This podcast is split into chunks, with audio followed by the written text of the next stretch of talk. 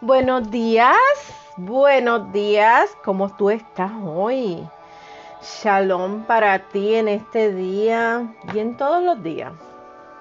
Espero que hoy estés lista para algo nuevo, estés lista para, para sorpresas del cielo, regalitos, eh, no sé, todas esas cositas lindas que Papá Dios nos tiene. Espero que, que estés listo para eso, porque hoy es un día que promete cosas hermosas. ¿ok? Hoy es un día que promete cosas bellas y hermosas como todos los días.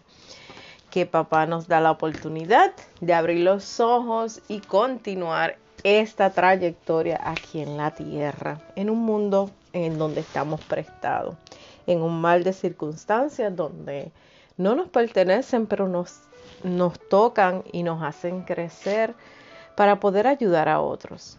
yo espero que este día sea un día lleno de esos regalitos que te hagan ver más allá de tus circunstancias. Y hoy él nos dice, levanta tu ancla. El versículo base es Primera de Pedro 2.9. ¿Estás listo? Pero vosotros sois linaje escogido, real sacerdocio, nación santa, pueblo adquirido por Dios para que anunciéis las virtudes de aquel que os llamó de las tinieblas a su luz admirable. Él hoy te llama a su luz admirable. Que se te sean abiertos tus ojos para que este mensaje hoy te ayude a abogar mar adentro. Comencemos. Vivir dentro de ti hoy es mi vida. No eres normal. No eres como todos los demás. Has sido escogido para nos para propósitos divinos.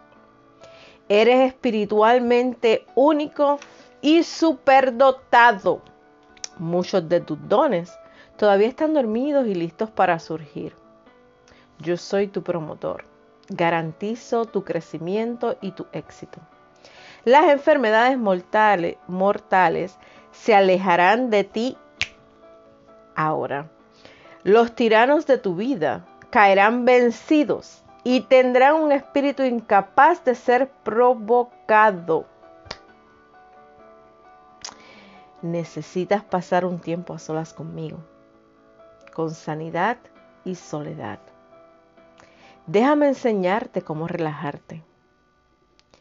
Hay gran fortaleza en el descanso. En este lugar de restauración encontrarás lo que estás buscando. Aquí es donde mi propósito divino empezará a surgir desde un corazón pacífico. Talentos que jamás soñaste te poseerán. A causa de mis heridas, las tuyas desaparecerán. Me formaré en ti y te edificaré una mansión que ningún ladrón puede robar. Eres productor de bendiciones.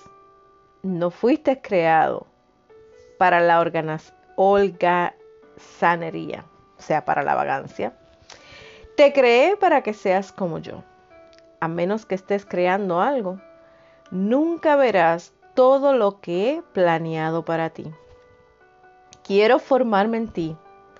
Cuando termine, te parecerás justo a mí. No lo dudes no lo dudes, no lo dudes.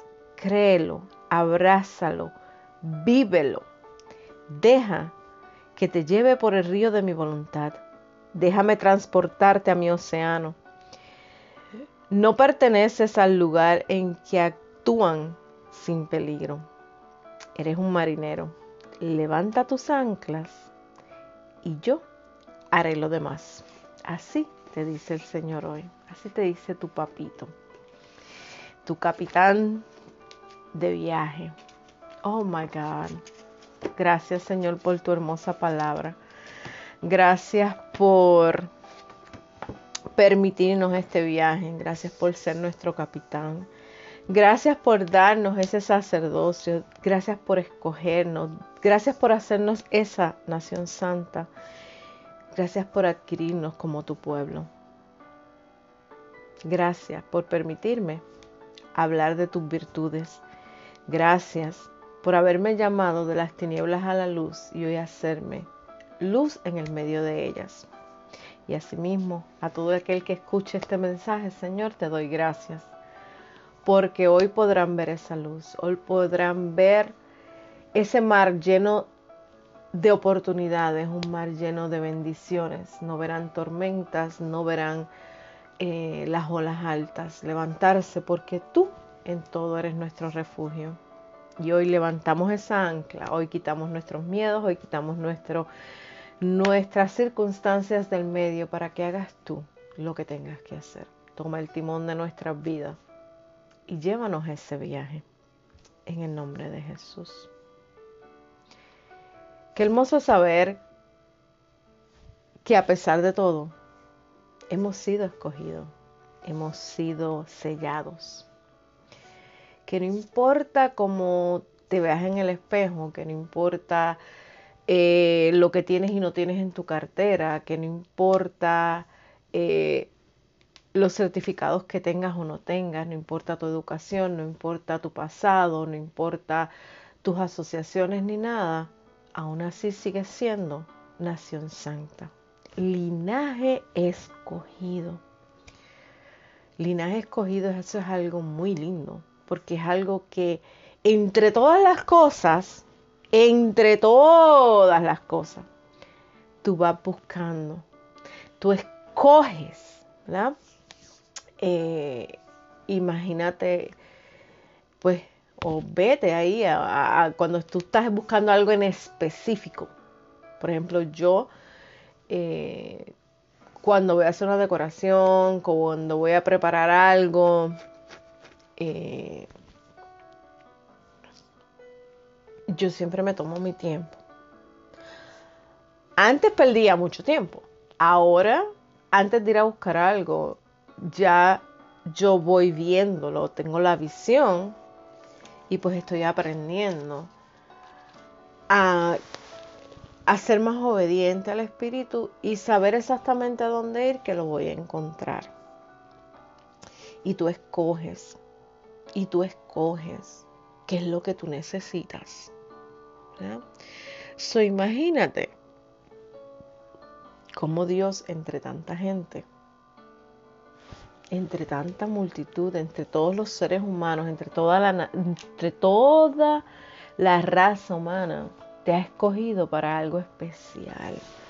Te escogió para hacerse, hacerte suya o suyo. Te escogió para ser la madre o el padre de esos hijos que tiene. Te escogió para la vida que llevas, te escogió para el testimonio y quizás si eres como yo y has pasado tanto como yo dirás, Señor, ¿y por qué no pudiste escoger a alguien más?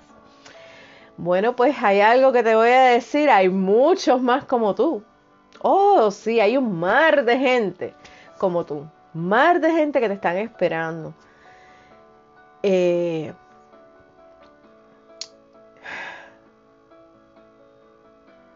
un mar de gente que están esperando escucharte. Porque tú fuiste escogido para eso. Eres, eres una, eres una generación escogida. O sea, eres, eres, vienes de una línea muy diferente. Y me dirás, ay, qué diferente tiene de mi línea. Vengo de un hogar disfuncional vengo de esto, vengo de aquello, me ha pasado esto, me ha pasado lo otro. Bueno, pues mi amor, hay mucha gente que en este tiempo están pasando más o peores cosas que tú.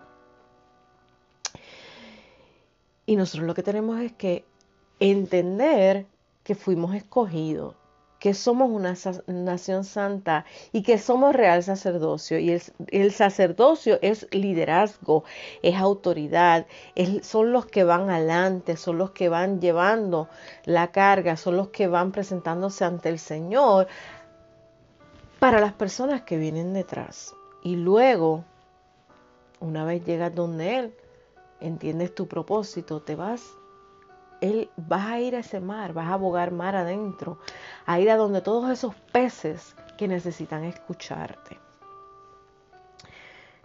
Todo lo que has vivido, aunque ha sido muy doloroso, muy fuerte, tenebroso, oscuro, frío, todo eso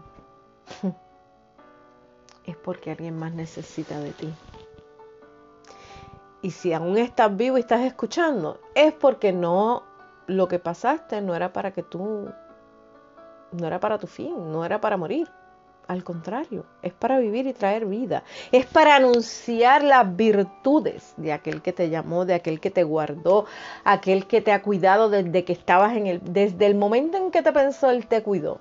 Luego te puso en el vientre de tu madre. Ahí, él, ahí tus ojos vieron sus ojos y conocieron su propósito. Y ese es el propósito que andas buscando. Eso es lo que andas esperando. Eso es lo que andas anhelando. Y quizás aún no lo has encontrado. O quizás estás en esa búsqueda. O quizás ya sabes. No sé en dónde estás. Pero sabes algo, hay alguien allá afuera que ni siquiera sabe que fue creado con propósito, que fue llamado y escogido que ni siquiera conoce aquel que lo creó. Quizás de, de oídos lo ha escuchado, mas nunca le ha visto, mas nunca le ha sentido. ¿Qué estás esperando? ¿Qué tú estás esperando para salir a dar un mensaje? Para decirle a esa persona que tú ves llorar, que tú la miras a los ojos y tú ves ese vacío en sus ojos. Porque recuerda que nuestros ojos son la ventana a nuestra alma. Y pues si eres como yo, a mí me gusta mirar a la gente a los ojos. No solo me gusta mirar a los ojos, me gusta ver sus labios moverse, me gusta leer sus labios, eh, porque entre medio del sonido, hay un mensaje. Hoy vas a entender por qué odio tanto las mascarillas, por qué estoy tan en contra de ellas. Eh, es necesario, hay que obedecer las leyes de la tierra, hay que obedecer lo que las autoridades dicen, pero eh, si me has visto, yo tengo una mascarilla completamente transparente porque a mí me gusta verle los labios a la gente, así mismo me gusta como que la gente vean cómo estoy moviendo mi boca y las expresiones completas de mi cara que dicen mucho. Y por eso hay que seguir orando eh, para que el temor se vaya y no nos sigan amordazando. Entiendo todas las razones que hay, pero también entiendo todo lo que mucha gente no entiende. Pero ese es otro tema. Eso es parte de ser linaje escogido y real sacerdocio. Es parte de ver las virtudes que no todo el mundo ve y es parte de estar en esa luz admirable. Vas a ver cosas que no todo el mundo ve, vas a hablar cosas que no todo el mundo entiende. Y eso está bien y eso está perfecto porque sabes que hay otro grupo de personas que necesitan escuchar ese tipo de mensajes. ¿Ok? Él vive dentro de ti. No eres normal. ¿Me estás escuchando mi mensaje? ¿Estás escuchando? Tú no eres normal. Tú no te pareces a mí. Tú no te pareces te dicen siempre, ah, te pareces a tu mamá, te pareces a tu papá, ay, eres igualita a tu abuela, que ese es mucho de lo que me dicen a mí, eres igualita a tu, a tu abuela, esto y lo otro. Y eso crea en nosotros eh, una crisis de identidad. Eh, recientemente, unos meses atrás, en parte de todo lo que he estado haciendo y que el Señor me ha puesto a hacer, pasé por un cambio de imagen nuevamente. Eso no es nada nuevo en mi vida. Pero esta vez era con un propósito no mío, sino más de Él era el momento del lanzamiento de mi libro, se hará para sacar la foto para mi libro, para sacar la foto para mi, todo lo que es mi, mi brand, todo lo que es mi marca allá afuera, lo que es my real estate, eh, en el mundo de la tecnología eh, allá afuera. Y pues, como siempre, fui donde la persona que me hace mi cambio de imagen, eh, a la persona que le confío, a la persona que sé y entiende todo lo que tiene que ver con mi imagen. fui confiando en que pues iba a ser como yo lo veía, sin yo explicarle porque siempre había sido así. Bueno, pues esta vez yo lo veía de una forma, no sabía qué color, no podía seguir con la, mismo, la misma línea de colores porque tenía, tenía que sacar mi nueva etapa al, al, afuera. Mi marca ya es tiempo de que sea formada. Esas fueron las palabras recibidas. Cuando me hacen el cambio de imagen, para la sorpresa de todos los que estaban ahí, que todo el mundo le gustó, yo grité. Yo me sorprendí, no me gustó, puse una cara. Eh, aún así dije, bueno, pues déjame, mis, déjame eh, procesarlo.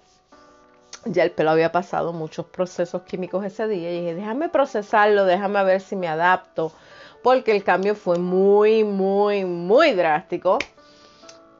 No es normal, eso es normal en mí porque yo he ido desde estar de pelo negro, negro hasta tenerlo blanco y rosa, violeta, azul. Lo he tenido de todos los colores excepto verde. Lo había tenido de todos los colores excepto verde y gris ese día me cambian el, a, lo que todo el mundo está, el color platinado que está de moda, el esto aquí, para que crea una, una imagen de seriedad, una imagen, ¿verdad?, de sabiduría y todo, pero una de las razones por las que yo me pinto el pelo es porque yo tengo muchas canas. Y no es porque esté avergonzada de las canas, es que crean algo en mí que no me gusta. En mí. Cuento largo corto, lo que yo vi en el espejo no fue a mí. Lo que yo vi en ese espejo no era lo que yo quería ver, porque era nuevamente el caminar de toda mi vida, donde todo el mundo me dice, te pareces a tu abuela, te pareces a tal, tal. O sea, siempre buscan una forma de a quién parecerte. Y en la etapa donde yo estoy y para lo que yo estaba buscando la imagen era para salir yo para que la gente me vean a mí, para que la gente vea lo que Dios ha hecho, para que, y no es ni a mí, para que la gente vean a Dios en mí. Y no era lo que yo estaba viendo, yo estaba viendo mi pasado, yo estaba viendo mis, mis antepasados, yo estaba viendo de dónde yo salí. En los días que estuve con ese color, fue unos días, fueron unos días muy fuertes, no les puedo mentir, yo lloré muchísimo, yo oré demasiado, yo estaba bien frustrada, yo no me quería volver a mirar en el espejo después de haber pasado un proceso de libertad eh, con los espejos, porque yo pasé años donde yo no me miraba completa en el espejo, solo me miraba pues lo normal en la cara, ni siquiera por ese, por ese tiempo que pasaba sin mirarme en el espejo. Ni siquiera me había dado cuenta que me habían salido manchas. Yo no me daba cuenta de lo que tenía en el rostro porque yo simplemente me miraba para peinarme y vámonos que, que es tarde. Yo no, yo contaba con los ojos de mis hijos para ellos dejarme saber si me veía bien o no. Al ellos no estar, esos ojos ser removidos de mi presencia, me encuentro con la verdad de que ahora soy yo la que tengo que enfrentarme a mí. Y en este cambio fue bien fuerte. Fue bien fuerte. Y creo que tomó una semana. Miren, yo fui me compré pelucas. Yo, yo, yo te digo que yo, ¿qué yo te puedo decir? Y voy a ver a unas personas y les digo, yo necesito que sean sinceras conmigo. Y eh, pues son jóvenes, los jóvenes tienen este chip que no le han quitado y yo amo y es la sinceridad. Y mientras todo el mundo me decía que, que él me veía linda, estas jóvenes me miraban y me dijeron, ay no, te ves muy vieja. te ves, no, no, te pareces como a tu abuela, exacto. Alguien captó lo que yo estaba viendo. Y se pusieron a mirar y se dieron cuenta que tenía hasta el pelo verde. Y yo sé que no eran las intenciones de nadie, que no fue hecho con esa intención, no fue nada. Todo fue un proceso del Señor. Todo fue un proceso muy lindo. Y sin yo siquiera poder expresarlo, porque no, eh, algo que yo respeto es el arte de la gente y, y, su forma de hacerlo. Y pues que viniendo de una familia de estilistas, sé que eso es un arte y lo respeto demasiado el Señor permitió que yo me fuera, me dio la valentía, me pasó por el proceso de, de, un proceso muy lindo de restaurarme, de encontrarme, de entender que yo no debo estar avergonzada de mi pasado, yo no debo estar avergonzada de cómo me veo, tengo que aceptarme. Cuento largo, corto, ya me estoy extendiendo demasiado. Cuando voy a hacerme mi nuevo eh, al pasar los días, creo que fue una semana al pasar el... Eh,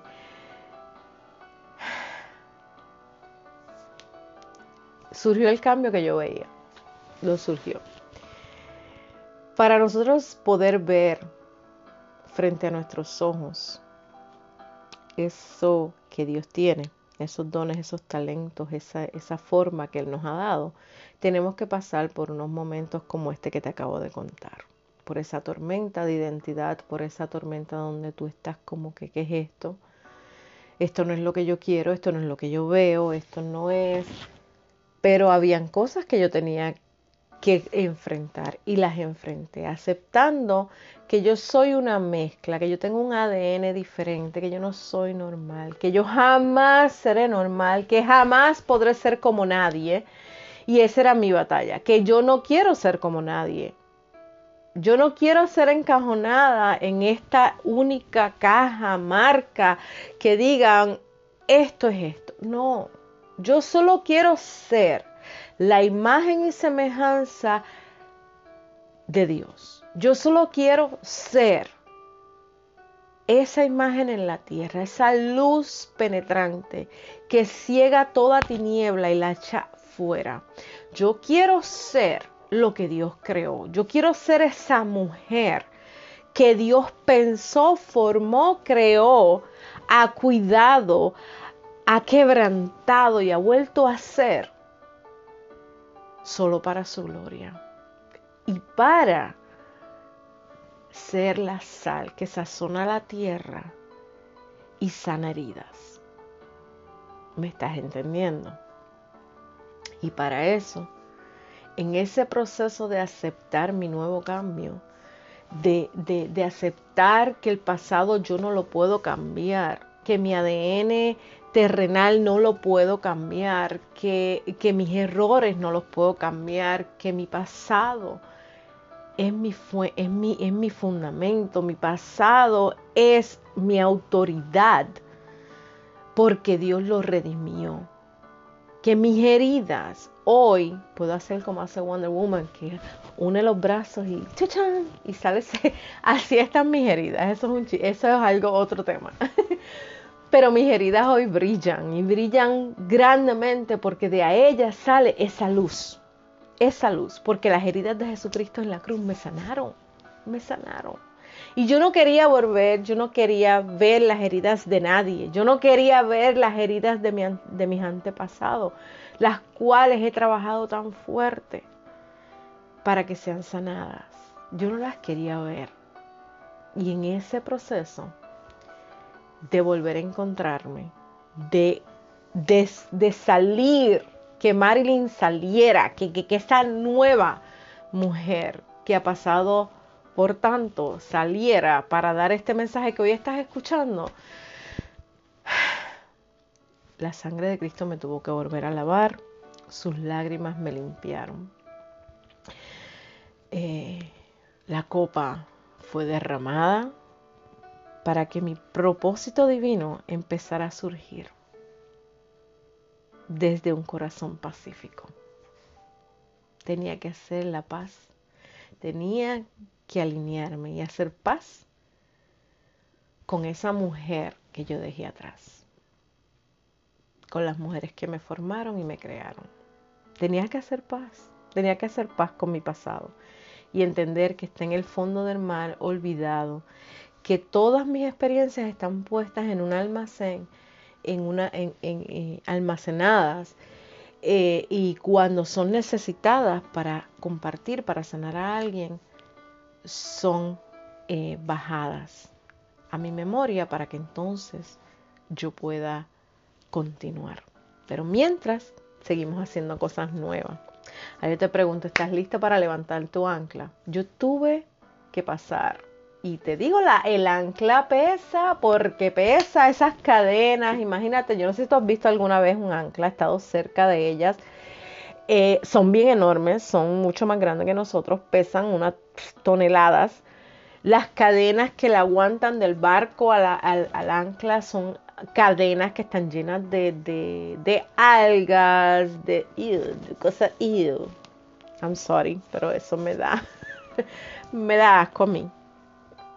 Eh, imagínate, Tú tienes el ancla ahí parada, estás parada esperando a ser esta persona perfecta, a ser el no estoy lista, estoy pasando por este sufrimiento, este dolor, y tienes el ancla ahí, el ancla ahí, y mientras está ahí anclada se siguen adheriendo a esas cadenas muchas otras cosas que son slimy, que son pegajosas, que son eh, corroen, damó, eh, y te estancan. Punto, te estancaron ya. Bueno, mi amor, pues hoy yo te digo que se acabó, que se acabó, que se acabó. Que se acabó. Que se acabó. Levanta tu ancla. Levanta tu ancla y no la vas a levantar sola porque hay alguien que te ayuda, hay alguien que te, que te encamina a esto, hay alguien que te da la fuerza, que te da la fortaleza, que ya te, te ha dado un ayudador. Hay alguien que te forma y que te edifica. Hay fuerza sobrenatural en ti para levantar esa ancla.